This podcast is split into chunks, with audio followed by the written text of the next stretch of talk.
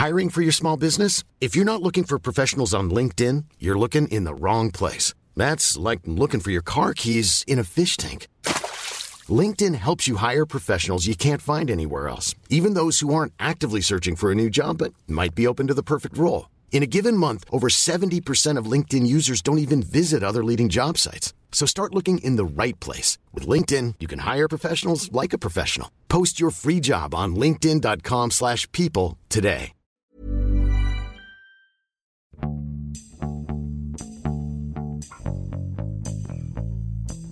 欢迎收听《艺术有毒》，我是 Sammy。今天我们欢迎两位嘉宾，一位是文化土豆播客的主播张一帆，Hello，大家好，很高兴又来艺术有毒。也另外一位也是我们的老朋友了，就是艺术史学家、作家张雨玲。嗯，大家好，嗯，今天我们要聊的是一位十七世纪的意大利女艺术家，叫做 Artemisia Gentileschi。那么她的大型回顾展呢，目前正在伦敦的这个国家美术馆展出，展览将展到明年的一月二十四号。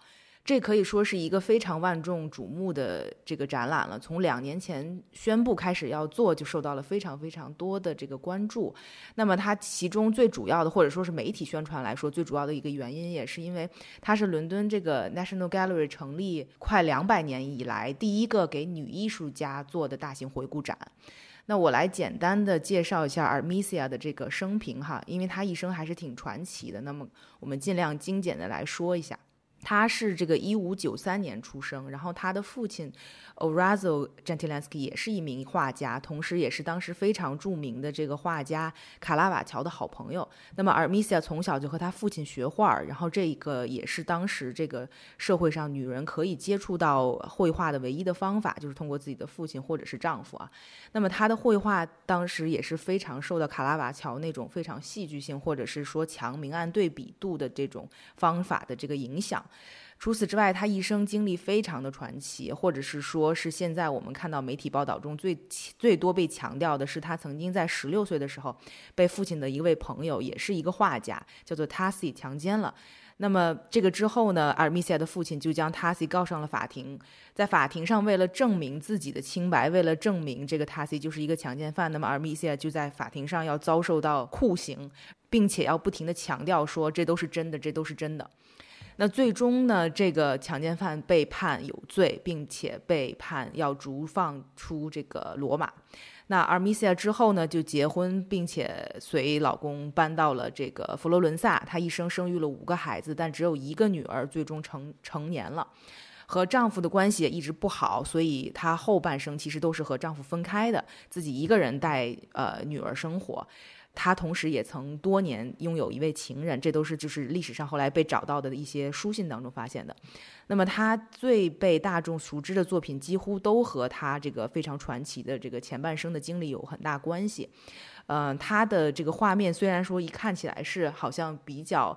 呃很传统的当时的这种宗教主题或者是历史题材。但是呢，其实他可以说是把自己的这种很多的人生经历放到他的绘画当中。这个我们之后还可以再聊哈。他其实搬到佛罗伦萨之后没多久就已经成名了，并且受雇于美第奇家族，呃，并且在家中呢应该算是养生计的那一个人，因为她的丈夫其实不是非常，也是一位画家，但是一位三流画家，不太能赚钱啊。那同时，她在一六一六年的时候也被佛罗伦萨的美术学院接收，成为第一名女的。这个成员，他的后半生基本上都是在罗马、呃威尼斯，还有这个佛罗伦萨和那不勒斯生活。在他四十多岁的时候，他还被这个英国的皇室，当时的查尔斯一世，也是一位非常有名的这个收藏家，呃，雇佣到伦敦绘画了一到两年的时间。所以现在伦敦我们还是能看到很多当时这个阿尔米西亚被雇佣时候画的作品。所以他和伦敦也有很深的渊源啊。说了很长的这么一段哈，就是这个是我非常简短的想要来总结一下他这个一生传奇的一些经历。那其实我想要问的第一个问题呢是。因为我其实不太记得 Artemisia 是否在这个艺术史的书写当中被提出了，因为我们知道，呃，我从中世纪好一直到后来这个二十世纪，其实女艺术家的出现在艺术史书写当中都比较少。那么我在想，这个 Armisia 到底在我上艺术史学的时候有没有被提及？我真的想不起来。如果不是因为这个展览，可能我都不太会记得这个人。所以可能也要问一下雨林，当时在上学的时候有没有，就是阿尔米西亚是否一个是一个被囊括进隶属史书写的一个人？还有你在给学生上课的时候有没有提到他？嗯嗯，我我说实话，因为我上艺术史的时候，因为我是主修的中世纪嘛。我没有说看到一本艺术通史的书，因为可能没有当时没有太说在需要去专门找各种版本，因为艺术艺术通史之前已经学过了嘛，所以我上学的时候我就觉得没有特别仔细的去查米西亚是否在艺术通史中出现，但是在巴黎是肯定看到过作品，以及看到过与之相关的讨论文章的，这个是肯定。然后我后来去央美或者国美都教了一些艺术史的课程。这个时候，也就是呃，使用的是他们比较晚近的版本，艺术史新的这种大的通史的版本，像詹森啊、加德纳呀，这个就都有。我觉得这个这个晚近，我估计是在八九十年代以来的版本，就都有 Admisia，就就都有它的一个专门段落的一个介绍了。我觉得这也很自然，肯定是在这个女权嗯运动，就是女性平权运动这个六七十年代过后，可能艺术史家才会重修这个主史，就这种就教学用的这种通史大书，然后把这个一些呃被遗落的这个女性艺术家放进去。艺术史通史当中对于她的评价是什么呢？特点是什么呢？呃，基本也是呃，会讲一下他一些一些不凡的生平上的点，然后有有两种呃，也不是两种哈，有两个点会被提到，一个是他已经有了女性创作者的一个自我意识。就是她是一个有意识的女性创作者，所以会一般会出现她那幅，她不是有很多寓言画，同时也是自画像吗？呃，关于绘画，她把自己比喻为绘画这个 category，然后她自己也是其实她自画像，她挽着袖子在很努力的，就是很 physical 的在画一个画儿，那个形象会在艺术史上提到，因为这是作为就是女性有女性自觉的女性艺术家，就是有艺术家自觉的女性。然后呢，还有一类，那可能就是她最著名的这个。就象征了女性力量，就 Power of Women 的这个 Judith 杀死 Holophern，就是把这个他的头，对，把把 Holophern 这个切下来割头的这个这个主题，基本是会提到这两个最著名的代表性的作品。对，所以我就不知道对于两位嘉宾来说，因为张一帆是去看了这个展览的，我们一起去看了这个展览，然后雨林是之前就对 Armisia。比较了解，然后再加上，其实我在看到 Armisia 的作品的时候，我就想说，这个一定要找雨林聊，就是 他是很多跟女性跟身体都相关的，然后这个正好切到了这个雨林的这个点哈，所以我就想知道他你们两个人对于他是有一个怎么样的，就是生平或者是他们他的作品有一个什么样的印象？我去看这个展的时候，这个展览里真正。特别打动我的，其实是一份法律文件，就是刚才 Sammy 提到的，在他当时受审判的时候的法庭记录啊，厚厚的两本都在那边有呈现。然后他被所谓的这个在司法酷刑下，他的口供也都是逐字记录下来，你也可以看得到，他就是说的都是真的，都是真的，都是真的。然后我稍微补充一点，为什么他会？被上酷刑，就是因为我们知道，直到今天为止，强奸罪是一个很难被定罪的一个事情，就是就是两个人，你信男男方还是信女方的问题。那在只有大家的说辞的时候，意大利当时的法律是，如果你能够在受酷刑的情况下还能够坚持，那你的证词就拥有了一种不可否定的真实性。他们就是通过这么一个流程来定的。我们一般的人去，就是初次去看这个记录的人，我当时都差点要有泪水了。你觉得，哎呀，一个小姑娘被被一个怪叔叔强奸，然后在法庭上居然是因为同时你可以问，也可以去司法拷打那个强奸她的男性 Tasi，对吧？那后来历史学家也有。也有去研究，就是 Tassi 当时是一个更出名的画家，他是一个受雇于教皇的画家，所以说如果说给他上刑，如果有一点差错，可能法官当时也有一些这些担心。另外一点就是说，Artemisia 受的刑，就是作为女性她受的刑是相对来说要轻一点的。我不是想为就是说这种酷刑开脱，或者是说怎么样，我我只是想说，就是大家用今天的。我当时是抱着今天当代人的这个感觉，就是在那边都差差点要哭了。但是我又在把自己放回到，就是说十七世纪的意大利，放到阿提米西亚这个他的那个位置上的时候，我又会觉得这是他的选择，就是他选择他要去呃法庭上做供，他愿意接受这个酷刑来证明自己的清白或者自己家庭家族的名誉啊这些。我我又觉得在当时的这个情况下来看，我我又觉得可能没有那么吓人吧。啊，我我不知道这么说是有一点，有有有一点不太不太正确啊。但是你可以描述一下那个酷刑是什么吗？它具体到底受到了什么？OK，就是啊，呃，对，它是呃用绳子把把每一个关节的，就是你的手指的每一个关节都去绕一个圈儿，绕一个圈儿以后再收紧。用在女性的身上是是给她用的绳子，还不是说用的一些木头啊或者是金属的东西。那她肯定是会掐断血液的，然后肯定也会很疼。只是说不幸中的万幸是她的手指没有手指骨头没有被压断。那在类似的这种酷刑中，手指骨头可能出现骨折也也是一个比较常见的一个行为。我会觉得当时发展到这一步，其实这个案子已经审了十个月了。我作为 就是学法律的人，我觉得当时的法官可能也是有一点焦头烂额。我会设想，就是比较善意的去设想，法官当时是希望通过这个方式来判处 Tassi 给他定罪的，然后他可能就是说我们给给 Artemisia 上一点刑，这是一个非常就是说把它朝轻的这方面的去理解，我觉得也是有可能的。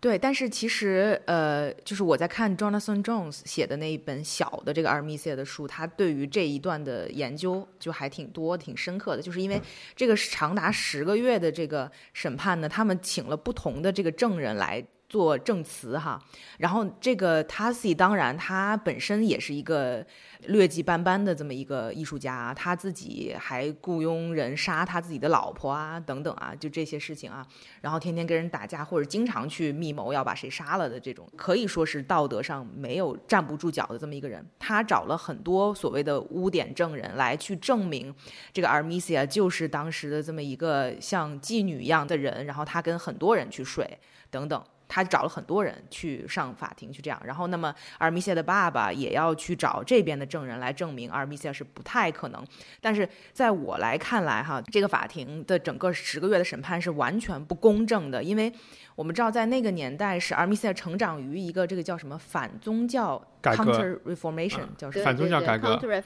对反宗教改革的这个时期，那么这个时期的女性可能都不能出门的。对吧？就是他，他不但不能接受教育，不能上学，对他根本不能独自出门。他就说，其实阿尔米西亚十九岁才开始学呃认字，他十九岁之前都都是一个文盲。那么他这个就是算是这个十六岁之前一直都是叫什么深居简出，从来不出门，除了去教堂之外，他不出门的。那么这个塔西能找出一大堆证人来告阿尔米西亚说他是妓女一般的人，我觉得这个在当时来说都不是很可信。因为他根本就没有出现在任何人的视野当中，嗯他就是一个在家里待着。我同意，我觉得这个审判，对，听你这么一说，这个审判很可恶。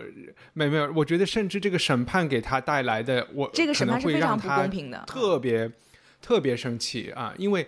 就是这个要对当时的司法系统，就是它的流程、法律流程是什么样的，可能不是我们想象的完全能够凭青天大老爷自己内心的判断啊，因为。比如说，同期在英国已经有了陪审团的这个制度，那陪审团其实每个人心里你可以完全按照自己的那个偏见去判都 OK，只是最后投个票，我们来看一看啊。但扯回来就是说，对在这个展览里的印象，我刚才是说这个审呃庭审记录很感动，作呃从作品来说，我觉得可能现在想来，一个就是它的主题，呃，Artemisia 画的主题是不是我们想象的女性艺术家绘画的什么绣花呀、静物啊，然后甚至是家庭生活啊，是他画的可能是在西方艺术史里面非常严肃和高级的历史绘画，就是讲的是旧约的。但是那个年代是不是都是都是画这样子的题材呢？嗯，我不知道，嗯但是我我会觉得，比如说今天，我觉得那时候也会画一些，怎么讲？就你刚才提到反宗教改革，那如果是在新教的国家，我们会看到一些嗯，画的东西就不太一样。你看，对，你看那个呃，可能就有更多的肖像啊，更多中产阶级或者是城市生活的一些东西。我我当时突然想到，比如说 Hilary Mantel，就是写《狼厅》的女作者，她最近特别特别的火，然后也就是成为了文坛上地位非常高的一位女性作家。我不禁在想，如这和她的写作的主题也是有关系的，就是说她写的也是英国的历史小说。我们会觉得《三国演义》啊，《红楼梦》啊是更严肃的作品。我觉得，反正这是一个感觉吧，就是 Artemisia 的创作肯定是她并没有。他是画的就是历史题材，然后另外就是它的尺幅也非常的大，就是因为我我可能不太能从具体技术上去看，就只是看这个作家的他不管是他接受违约的画的画的尺幅大小啊，或者是题材来说，应该是在当时都是算最第一流的，起码在他的成熟的年代，我的我的感觉是这样的吧。还有一个感觉就是说。对圣经和旧约里面的故事居多，然后它是一个刚才提到的朱蒂斯这个主题也是多次的出现，就它不是一个，这个和当时的整个呃巴洛克时期可能有点关系，它不是一个嗯 subtle 的画家，他不是一个，比如说我们看蒙娜丽莎啊这种，就是说好像是很耐人寻味的，他的画是属于那种看了以后会。有些话甚至都是不太愿意老看的，就是它的那个震撼性其实挺强的。然后这些东西非要朝性别上面去扯，就是说它不一定是充满了女性气传统这种女性气质的东西吧。历史题材大的尺幅和它的一定程度的血腥啊，或者是它的非常直接、非常刚啊，就是 这种感觉。嗯。他是挺刚的，他曾经给他的一个 patron 写过信，就是说我有凯撒的精神和一个女人的灵魂，嗯嗯，这特别著名的一句话，就他自己说啊，这是他自己说的，不是吧？对他自己写的，对对，他自己说的，他自己写给他的 patron，就是就意思说你你捧我一定会赢，他是他在各个，我觉得他是一个，他还是蛮有好胜心和自尊心和骄傲的一个，嗯，一个女性。从如果你从另一个方面来说，就是他。他对这种权力感的不公正也是非常敏感的。我觉得，比如刚刚你们说那个，他跟这个 tassi 的这个，就可能当然历史上的过往，你肯定就私人之间的细节肯定没有办法回复，但只有法律文件留下来。我我看过一个老电影是讲他们俩故事，当然肯定很容易。你想 tassi 也是有一定才华的，对吧？当时，然后 Admisia 是个足不出户、情窦初开的这么一个小姑娘，所以她爸爸好像是跟 tassi 有一个合作。然后他是就因此而进入了他们家的门户，那一个陌生的对吧，风度翩翩大艺术家娘，然后来到一个完全就是没有什么见识、没有什么把控的这么一个少女面前，这里用强奸，那肯那肯定是。诱骗了他，我觉得诱骗是一个特别更加准确，因为阿特米西亚不可能在当时是完全不喜欢他，对吧？他他诱骗了他啊！我觉得让阿特米西亚就是说突然闪现他那种很刚的凯撒面试，塔西肯定马上诱骗他，得到他以后就显出他那个流氓本性，像 Sammy 刚才说的样，就完全是一种玩弄的态度，是一种就就是说呃也有很多别的女人，然后就完全不屑。就因为 Admisia 可能想到的是爱，就至少可能可能是一种爱，但是呢，这个这个 Tasi 后面这个嘴脸或者是一种全然的践踏和不尊重和和玩弄的态度，我觉得激起了他这种凯撒的灵魂，这种刚的一面。嗯，所以后面就会出现就是那样的被肉体的折磨，他就要说他他都要把这个人搞倒。我觉得阿米西还是个蛮有力量而且很好胜的一个。还是很好胜的一个女女性，因为这个这个故事是反正似乎是比较抓人，也比较八卦。我再我就是再补充一点，这里面的他内心的一波三折，在庭审上，如果我们真的相信阿提米亚的话，呃，Tassi 当时是他一个人在绘画的时候进来，然后他的口供是说，他把我的呃画板和笔拿走扔在地上，然后呢，另外一只手拿了一个手绢，从把从背后把我的嘴堵住。那从这个口供来说，这应该是就是一个比诱骗更强势的了啊，就是一个比壁咚强势很多。就已经对对对对对。然后后来他俩处了很久，并不是那一下子，嗯啊，这不是初次见面，他俩待了很久，嗯。然后接下来就是说，初次见面，当时是为了挽回家族的名誉，他们俩就解决方案是你们就结婚。然后 Tasi 当时是有老婆的，但是可能他我不太清楚，是说他老婆死了还是不在了，所以他们在一起就是以夫妻的关系是居住了快一年时间。然后他的 Tasi 的老婆又出现了，那你可以想象，他都已经说我 make peace，对吧？我就就这么着了。然后他老婆又出现了，出现了以后，去提出诉讼的人是是父亲，就是是 Artemisia 的爸爸。那他是为了家族的名誉和他这个画室的品牌形象，一定要做这件事情。那他去审判的时候，就像刚才 Sammy 说，在庭审上，这个 Tassi 又完全是另外一副嘴脸，一点悔意都没有啊，而且反而是栽赃诬陷。所以我觉得这里面的一波三折，确实是会后来暴露出在这个朱迪斯画里面的这个这个刚的这个这一面。对对对。我觉得他庭审的这些故事呢，我们可能就就聊到这儿，因为其实不同的版本，我觉得我们三个人的 reference 就是看的东西都不一样嘛。其实这个大家的这个线索和具体的这个细节了解都不一样，因为我即使是我看 National Gallery 他们做的这个大图录里面的叙述，跟这个 Jonathan Jones 写的这本小书里的关于这一个片段的这个解释和这个叙事都是完全不一样的。所以我觉得这个就很难了。对，这就聊到这儿吧。对对，就就聊这儿。我就想继续来问一下，那雨林对于阿尔米西亚作品的这种印象和感觉呢？呃，我觉得是，我觉得我是非常有印象的，因为就第一次是在巴黎，我看过他的，也就是也是 Judith 的作品，嗯，是其中一张 Judith，就留下很深的印象嘛。确实是，哪怕我我看过很多古典的作品，也看过 Judith 题材的很多作品。但这样处理的，确实在他之前其实是没有的。他的构图，他其实是讲细一点。呃，对，我觉得，因为他是一个很好的呃会讲故事的人。就因为，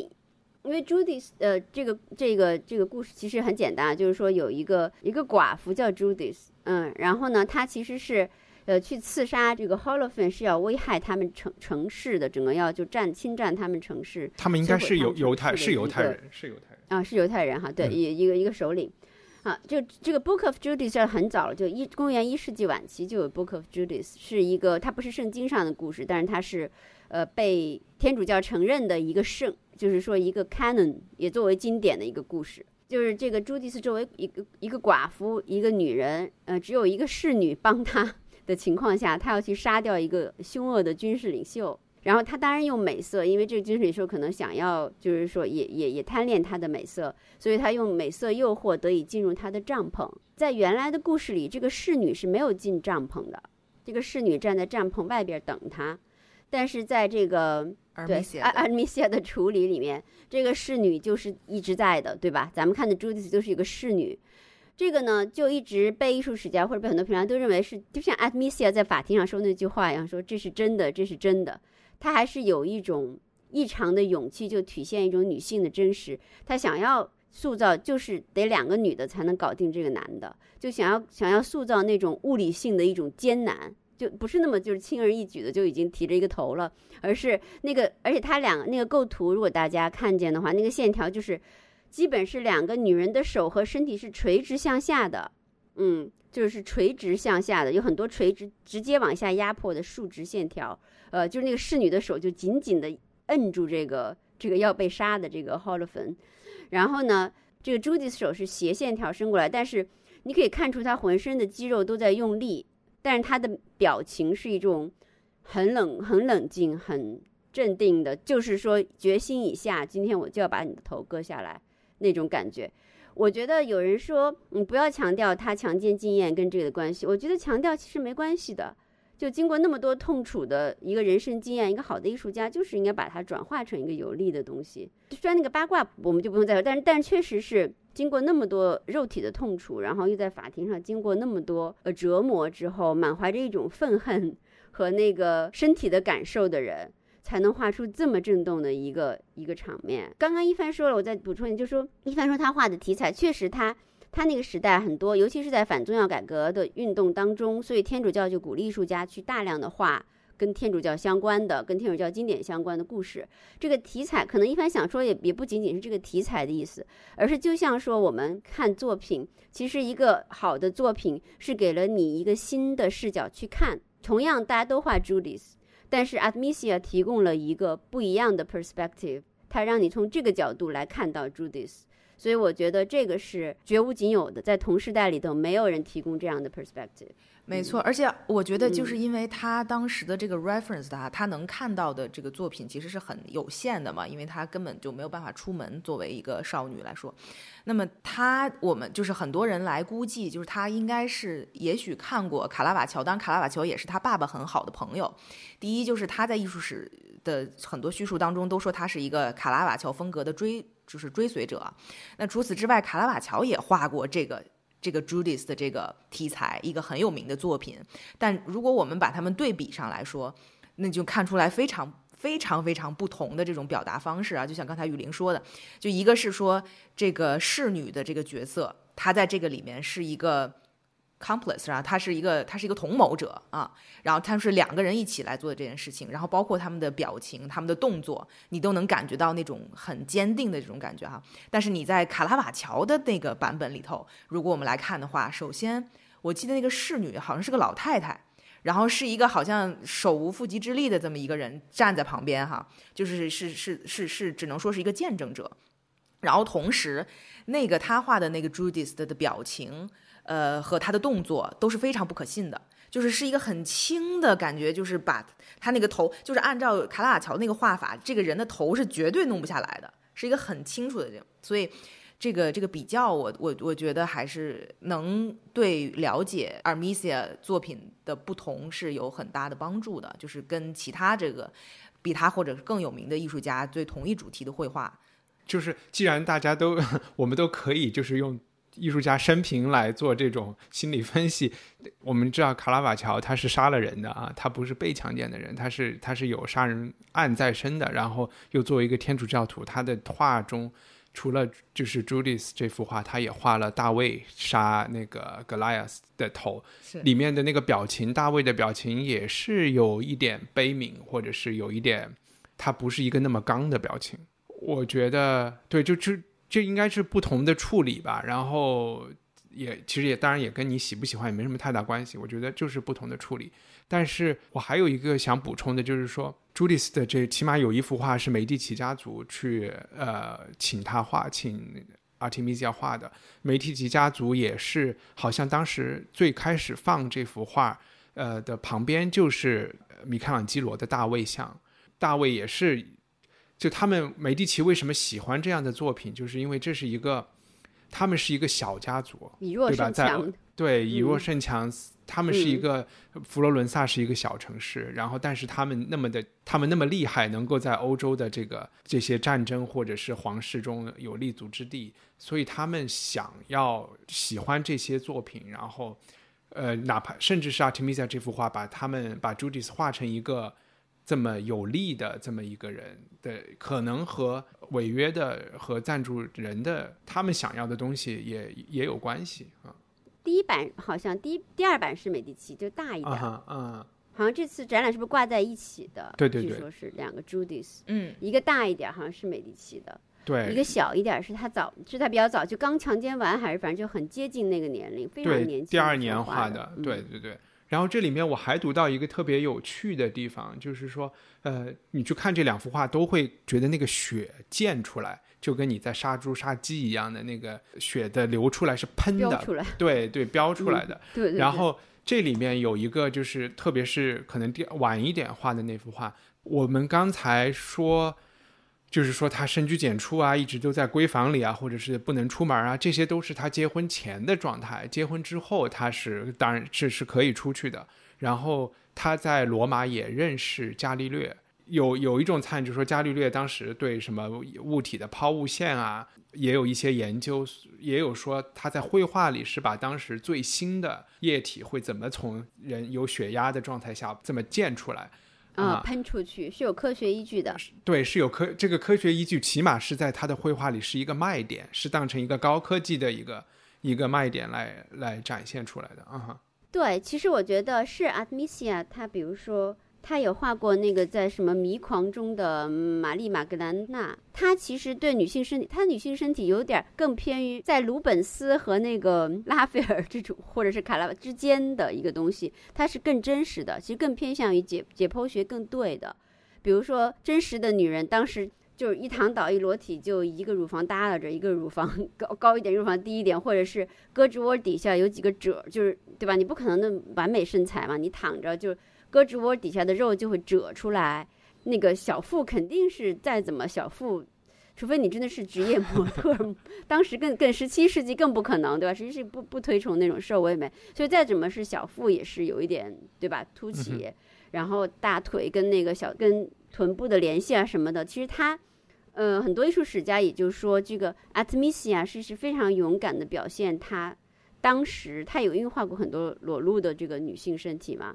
就是如果从真的是就那句话，他说这是真的，这是真的，他还是。相当的勇敢的又迈进了一步，在他画女性身体的这个题材范围内，嗯，就不以那种嗯鲜美和谐或者是理想三维或者那种理想比例为一个为一个 reference 了。而且我觉得还很重要一点就是他结婚之后搬到佛罗伦萨了，他一个是可以看到更多更好的这种经典以前文艺复兴时期大师的作品啊。第二，他被这个接受成为呃这个艺术学院的成员之后。他也可以去上课，或者说他也可以去，嗯，做这种人体写生的这种事情了。就是以前他都是完全不可以的啊，所以我觉得这个对于他这个绘画方面的改变也是还还是挺有挺有影响的。但是有一个也是在他的这个绘画当中永远不会，就是好像我们不能逃避的一个话题，就是关于自画像的这一部分。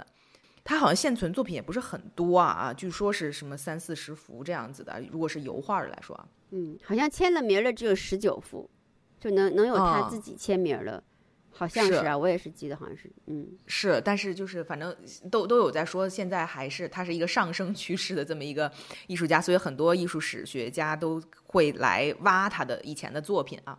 嗯，那么他。可能有一半以上的作品当中，他都会把自己的形象放到无论是宗教题材，或者是这个主题就是自画像的这么一个呃母题当中。就是我们是不是也可以聊一下，就是关于他画他自画像的这一个部分呢？其实这个会最容易让人联想到伦勃朗和他可能时期是相仿的一个十七世纪那那种。我觉得这个和自我推广是有有一点关系的吧，就是他自己的形象，他希望。所有的藏家都希望有有一个都有一幅阿提米西亚的画，然后他能怎么宣传自己呢？就是说把自己的样貌放进去，然后画自画像，我觉得是一个是一是一个途径了。嗯，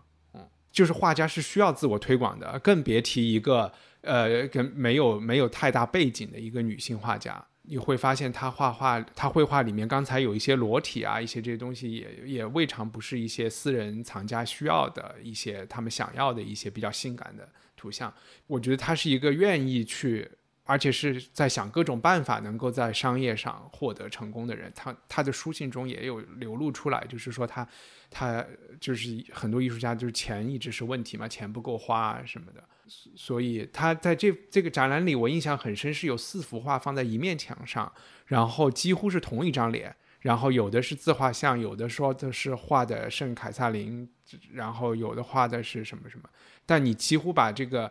可能是就好像是同一个自画像的底稿，然后来创作了。四幅不同的作品，我当时是觉得，哎，这么挂在一起，换了个衣服而已。对，不是很显好，然后很有意思，这么挂 不是显好。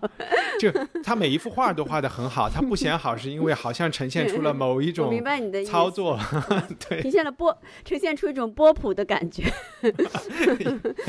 或者有一点工业生产的感觉，对对对，稍微稍微有一点，可能这幅画特别受。欢迎啊，然后他可能就创作的比较多一点。嗯，对，我觉得你说的对，就是呃，我觉得，我觉得就是，嗯，可能这个就是说职业所需，然后你你你艺术家要跟社会做交换，交换获取商业利益，这是肯定的嘛。然后当时又不可可能画廊都还没对吧？都还没什么。就是这个机制都还不太有，中可能有一些艺术所谓的商人，但也不是那么成熟，也没有一个整整个的机制。然后她又是个女的，而且她又这么好强，她确实是，我也我也看到一些研究说她就是是非常努力的社交啊，就是写信呐，就是各种使她自己能够，她她真的可以说是这种女权主义，她真的自己还养家，对吧？嗯，所以说还是真的，呃，然后都在这一点的前提下。怎么还能稍微有点意思？就是大家都要去搞商业，就是其实都要卖画前提下，怎么才能有点意思？我觉得他自画像里有一个，就是他还是真的是有一个罕见的自信，就是他把那个预言的名字和他自画像完全结合起来这一点。因为他那幅自画像，我说老在艺术上是就叫绘画，意思就是说现在绘画这个 category 我用一个女性可以来代表了。对，就是说。呃，她的自信达到达到一个还是达到了一个程度，这是一非常大险嗯大的一个冒险，其实也像赌博一样，没准就是人家 patron 觉得你太狂傲，对吧？绘画这么多男性大师，你凭什么绘画就是一个你呀？所以这是一点。然后还有一个他的自画像当中，比如说他好像我记得那个有有点一样的，要么就是说圣卡特琳娜是吧？好像其中一个特别著名，就是这圣圣卡特琳娜就是一个饱读诗书，然后。其实是可以跟哲学家、跟男性哲学家去辩论的那种，呃，护教者啊，圣徒。虽然后来被轮子又给碾，还是怎么着就死了，嗯，所以说他其实，在某些象征符号上，在他的自画像上，还是挺勇敢的。至少，当然也是个有，他是有商业一个一个非常冒险的商业企图，就是用一个大胆的，就是女性的这个呃有女性自主意识的形象去。占领这些包括 allegory 这种这种题材，就寓言象征符号了。这种对这个是比较勇敢的一个做法。我不知道那个 allegory of painting 那张是否是因为是这个呃英国的收藏嘛，所以其实，在展览里头给他的这个 credit，给他的这个篇幅，包括重视是很很大的哈，很强的。对于这张这张作品，而且其实很多史学家也说，那张虽然大家都认为是他的一个自画像嘛，但是其实。他第一就是我们看到很多他以前画的，他不是黑头发，他也不是黑眼睛，所以在那张作品里，很多人就说他他到底要表达的是谁？这还是一个一个问号啊。然后再加上像雨林刚才说的那个年代来说，女性是没有职业的，然后呃，她是不可以，就是她女性题材。或者女性形象出现在绘画当中，她肯定不是一个正在做某一个职业的这么一个形象。那么，作为一个女性在好像是在绘画的这么一个形象，对于当时来说是非常大胆或者是非常非常激进的这么一个一个画面。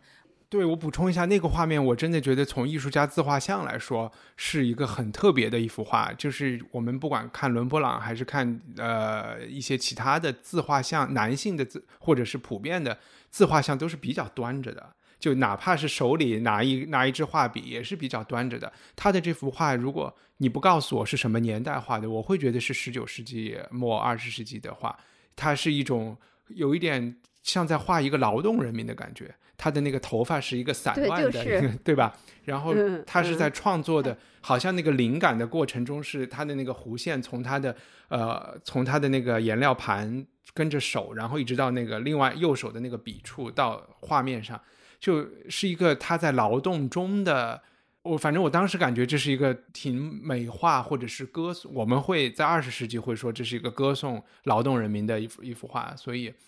然后另外一个细节，这个画肯定他是想画自己，是因为一个是他的标题，还有一个这个画家他带着一个链子，那个链子上我看有讲，就是说 Artemisia 这个名字是来自于古典世界有一个女王叫 Artemisia，她戴的那个金链子上的那个符号是那个女王的墓来着，所以肯定是他是想想让大家理解为这是他自己的啊。对，想影至少想影射一下自己。对对对。其实刚才两位提到很多，就是关于他商业上来说的一些嗯操作吧，就是从他跟这个他的 patron，他的这个赞助人等等的这个雇主当中的一个信件了，能能看出来。有一点就是他真的是一个商业奇才啊，就是他对于如何去推广、推销自己，包括他搬到佛罗伦萨之后，他把他的姓氏都改成 Lomi，就是所谓的佛罗伦萨本土，嗯，本土本对本本本土人的这么一个一个感觉哈，来宣传自己。然后他跟书信当中。我觉得这个跟这个 patron 的一来一往，呃，对于显示他自己，他完全不避讳的显示自己的野心和显示对自己的一个肯定啊，就是希望能给对方一些这个确认感。然后包括其实，呃，很多人都有提到，在佛罗伦萨当时这个社会当中，自己家里有一个女性艺术家，然后并且这个女性艺术家还把。还把自己的这个形象画到了这个作品当中，是一个挺时髦的，就很多人愿意去呃委任他去创作他的自画像，就是因为就就会让别人觉得啊，你看我我委任了一个女艺术家画了一幅作品，然后这个作品就是他自己啊，怎么样？就这是一个很时髦的，他非常知道利用这一点去怎么说呢？取悦他的这个这个受众吧。我觉得这个很厉害。还有一点我觉得特别厉害的就是说，在这个展览里头有有稍微提到，就是说这个英国皇室查尔斯一世在去嗯想要去找阿尔米西亚来英国给他们这个绘画的时候呢，他不来好像是。他对不来，但其实他为什么不来？就是在这个这个 Jonathan Jones 那个那个书里有提到，就是因为他当时觉得十七世纪的这个西方艺术世界，当然意大利肯定是一个完全统治的社会嘛。那么就是英国，他觉得他看不上，然后他当然希望自己能受雇于意大利，就是这些贵族或者皇室。那么他去得到了，收到收到了这个。他的家里人，他的弟弟给托呃托来的信哈，他就直接又去写信给在佛罗伦萨、给在罗马的这些贵族们，就说：“你看，英国皇室已经来找我了，那你们在等着呢？对，你们在等什么呢？你们不应该受雇，你们不应该雇佣我吗？我已经得到了这个查尔斯一世的这个皇室的认可，他想让我专门去英国给他画画，那你们这个时候不应该。”对吧？先先追上，所以他其实做了这样的工作，等了，对，要涨工资，然后要多 多接接点活儿，是吧？结果这个动作做了这么快一年的时间吧，没有人接茬儿，所以他最后才去了伦敦。才去了查尔斯一世，这个也是一个后来艺术史的一个补充了，就是从通过他的信件当中来了解的。所以这就是为什么，就是他也是迟迟等了一到两年的时间，最后才去了伦敦，是因为他希望自己还是能在意大利有一些有一些活儿干啊。所以我觉得，就是他对于自己商业的发展也是很很厉害的。还有一点就是在很多书信当中也反映到了，他是会给这些大的 patron 送画的。就是说，我先我给你写的这封信，附上我的一一幅作品给你，然后呢，就是告诉你，就是说我我的这个技艺和我的这个能力达到了哪一哪一点，然后我先送给你，然后你看看你要不要再多付一点钱，或者是要不要再多委任我多画一些作品。他是会先做这么一个动作，就这个动作在现在看来都是一个，我觉得还蛮大胆，或者是还还蛮有技术。巧妙性的这么一个操作，所以不是有艺术家要把自己的作品送给卢浮宫、送给梵蒂冈美术馆吗？就是这个。对对，很多呀，很多呀。对，但是你想，阿米歇尔在十七世纪就已经这样做了，而且更露骨。嗯，还有就是因为他十九岁其实才开始学，嗯，写字啊，学认字啊这些东西，所以我觉得他的语言能力还是一个可能没有办法转折的很好的这么一个情况啊，所以他写东西的时候是可能。很直接，跟其他人比，包括他的情书啊，你这现在看起来都好像好像过于露骨啊。然后包括他的情书是很露骨，都都是非常直接。我我我不知道这个和他学写字有没有关系。我觉得是有点关系，就是他这个呃学习的时间还不长嘛，而且他他性格好像也有点哈，有点那个比较烈热，就是比较烈，就是各种方面比较浓烈。对对对，我觉得比较浓烈，可能他。各种事情上也都有一点点，嗯，对，所以从他信件当中也能看出他这个有商业头脑或者是非常不凡的这么一个性格特点吧。我觉得这个也挺有意思的啊，这个就跟刚才的自画像的一些讨论就可能融合在一起了。嗯嗯，张一帆之前还有对我其实刚才提到查尔斯一世和他的这种经营自己，我觉得和其实。因为我去看这个展览的时候，你会发现，或者看阿提米亚的作品，你会看到很多都是旧约里的故事。但其实十七世纪的他的那个欧洲生活的那个圈子和整个世界，其实比我们想象的，我们刚才有提到伽利略，比我们想象的要现代很多。查尔斯一世的英国，呃，很快的发生了内战，发生了。英后来发生了所谓的英国的光荣革命，什么？他生活的那个年代是，呃，是人权在英国的，就是 Bill of Rights 人权法案是在他的有生之年被推出的。然后在英国的内战的里面，女性也扮演了很多角色，有女间谍呀，有什么历史上出现这样的东西。然后天主教的所谓的反宗教改革听着是一个坏事，其实是一个他们在茁壮成长的。他们把耶稣会耶稣会成立了以后，也是在阿提米西亚的有生之年，利玛窦到了万历皇帝的民国明朝，对对对。然后在所谓的新教改革的这一边，荷兰人在阿提米西亚出生的年代，已经就是就在他的一生中到了。到了北美，建立到了建立了开普敦，建立了新阿姆斯特丹，就是现在的纽约，建立了印度尼西亚，就是他们成立的这个东印度、西印度公司。就是其实，嗯，以及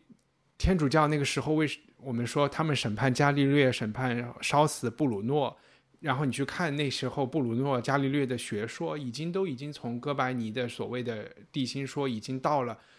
布鲁诺是认为宇宙是无没有边际的，然后呃有非常多的太阳系，然后他有讲到，就是他已经完全都不认可所有的什么呃什么圣母玛利亚是是是童真，他的童真性啊，或者是这些东西已经完全都已经被知识分子开始挑战了。包括她作为女性可以进入佛罗伦萨的花园，以及她在威尼斯也是和当时的女性知识分子有非常多的这些交流。她的绘画题材可能是很多是古典的，但是我觉得想象生活在那个年代的人还是一个很刺激的一个年代，然后又被这些王公贵族猎头啊怎么样的，所以会我又觉得她的她愿意把自己的，就肯定是一个有很独立。呃，独立思考、独立思想，然后希望在艺术史上留下自己印记的人，就是如果我们去看当时的时代来说，我觉得还是一个挺让人兴奋的一个年代吧。嗯，而且其实你刚才提到那个威尼斯哈，就他曾经威尼斯住过三年。其实这个展览里头也有很多他在威尼斯时期跟很多嗯作家、诗人，包括艺术家成为朋友，然后成为了一个小的这种，甚至是可以说是一个。很当时很，嗯，名媛这个，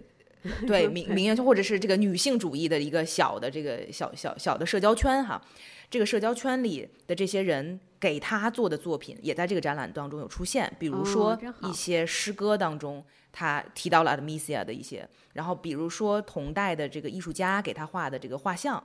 然后，比如说，好像还有什么铜币上面有 Amicia 的这个头像，然后还有呃很多其他这个艺术家书信当中往来提到的 Amicia 的片段，还有甚至是这个文学写作当中，因为他跟作家很好，提到他的这些片段，所以这个也让我们好像更立体的能看到 Amicia 的这么一个形象，包括他当时生活的这种社交圈，我觉得这个也还挺有趣的。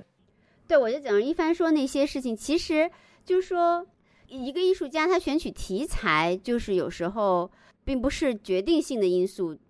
就是如果在他在他有没有吸取时代的变化和精神，比如说阿米西亚画那个自画像，他画那张画画自画像，他据说就是他的技术还很先进，他在工作室里放了好几面镜子。这样能从不同角度看到他自己。你看他那个角度其实是很就跟就跟你说的一样，那个看法是跟很多自画像就正正着脸儿啊，或者是稍微侧一点儿四分之三面很不一样的。嗯，然后呢，还有他那个自画像是在做一个几乎不就就刚刚平衡住的一个很大的动作，就是手举得很高，然后再画，还有一只手还撸着袖子。确实体现了非常大的一个动感和身体性，包括对于这些动作的研究，还有你你最早提到的，我觉得我对阿米西亚的印象陡然加分，就是他居然和伽利略有一个长期的友谊，因为就偶偶然遇到社交场合，偶然遇到或者就认识，跟那个跟一个科学家有长期的友谊，还是两件完全不同的事儿，对吧？而且当时又没有说便利的通讯，好像阿米西亚和这个伽利略是长期有通信的。就长篇大论，两个人写信写来写去的这么一个友谊，那就证明阿米西亚真的像他自己所言，他确实有一个凯撒的精神，就是他实际上是想了解这个世界很多东西的，而且他是有真诚的一个兴趣，这些都会体现在部分的体现在他处理他的题材的呃一些方式方法上，嗯。但是确实，但他也是有局限的，嗯，他后来其实有点商业化，稍微有点过头。到了后来，对，就是到他特别是晚年的时候，比如他同样画过苏珊娜和长老，哈，就两幅。他年轻时候画那个特别不凡，就是特别有有一种力量和一种不同的理解。但是他老年人画的那个就简直就有点，也不知道，对他和好像是和一个助手一起的吧，或者是，就画的确实有点行话的感觉。嗯嗯，对，嗯嗯。张一帆，你还有什么补充？因为也时间就差不多了。我其实觉得一个蛮有趣的，就是说，如果是最后一个一一个点，就是说，大家我其实挺建议花一些时间去了解这个艺术家，然后持续的关注 Artemisia 的艺术史研究，因为在我们呃现在已经基本把他定为一个大师，对吧？他是一个大师，但是又是一个我们知之甚少的大师，他的作品随时呃都在被挖掘出来，还会有很多的新作品。甚至是以前，呃，我们认为是他父亲，或者甚至是卡拉瓦乔的作品，后来都会 被定为是呃 Artemisia 的作品，呃，然后我们刚才其实对他在威尼斯的阶段啊，或者对他在伦敦的阶段啊，知道的东西都非常的少。然后他的很多作品，因为之前没有关注，也都没有去做过扫描，没有去做过一些技术性的分析，所以关注这一个话题可以。你可以看到，在二十一世纪，大家的有这么，就是可能真的是要在未来五年、十年，更多的 PhD 的人去做研究，是怎么把一个很古老的话题，然后怎么全面的研究，然后它的丰富性怎么逐渐的呈现出来。我觉得这个是一个，因为有时候我们会，比如说莎士比亚现在特别牛，对吧？但是在在 Artemisia 的时代，莎士比亚可能在他。已经是逐渐被遗忘的状态，又是在十九世纪再被挖掘出来。我们现在就是在看看到一个大师的重新发现和被重新挖掘出来的重新考古啊，所有，我觉得这方面是一个会比较有趣的一个长期跟进的一个事情了。嗯，这个特别有趣，就是我就根据一帆说的这个补两补两句，一个就是确实好多。呃，特别是更古代的这种女性艺术家，都处于他说的这个状态当中，对，因为他们都是被男性遮蔽，甚至被男性的姓名遮蔽。好多男性名下的作品，其实可能是不不不不说古代了，到了现代都有那种夫妻档的，好多其实在这个男性名下的作品，可能是这个妻子实际上在做出来的，嗯，设计设计史上也有，这是一个一个。第二个就是，我觉得我我就为我们艺术史，就是就是历史这个学科还是挺有意思的。就是苏联人，就当时还有苏联的时候，他们说过一个笑话，就是说，嗯，未来肯定是确定的，但过去到底是怎么样就不好说了。意思就是说，因为他们苏联人那个每次开会就写的未来就是五年计划、十年计划，哇，都必须得这样那样。然后他这个，反正我们也没啥可说。但是历史确实是，历史是一个胜者的书写，对吧？过去到底是发生了什么？对，都是都是在在在不断的这个权力平衡，或者是呃学者呃社会上的知识分子力量不断的揭示，其实是过去是一个待塑造的，大家别以为盖棺论定了，其实过去是很有趣的，过去一样充满了未知。我我我特别同意雨林刚才说的，就是因为在做这个准备的时候，你就会发现我读了不同的这个学者和记者写的关于阿尔米西亚生平的描述，反差之大，就是你都不知道，你只能会去说我愿意相信谁，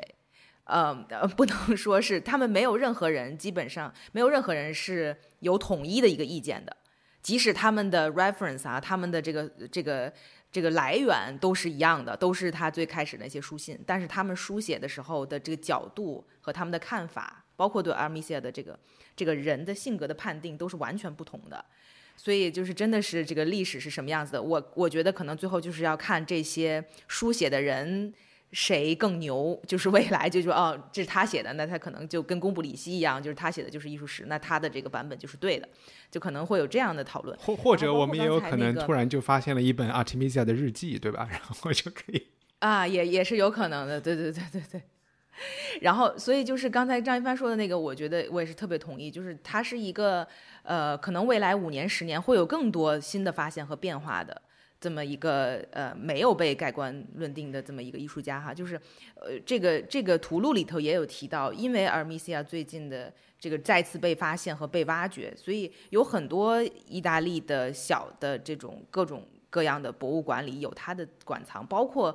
乌菲齐他有阿尔米西亚的作品一百年，一百年没有拿出来展览过，然后被这次因为展览，因为他的这个更多的这个宣传的攻势，所以终于吴飞起要准备把他的那个 Armisia 的一些藏品要拿出来，第一是要修复，第二是要展览。呃，我觉得未来是会看到很多关于阿尔米西亚的讨论和不停在变化当中的这一些讨论和新的作品的浮出。我觉得这个是一个需要持续去关注，而且会很有意思的一个一个事情。好，那今天录的差不多了，非常感谢两位嘉宾，那我们就跟大家说拜拜，拜拜。好，拜拜。感谢收听《艺术有毒》播客。这是由两位艺术从业人员主持的艺术读书跑题节目。我们的节目可以在 Artist Poison 官方网站、苹果播客、Spotify、喜马拉雅、网易云音乐以及荔枝电台收听。我们在微信官方公众号和微博上准备了更多与节目有关的信息，您只要搜索“艺术有毒”，读书的“读”就可以找到我们。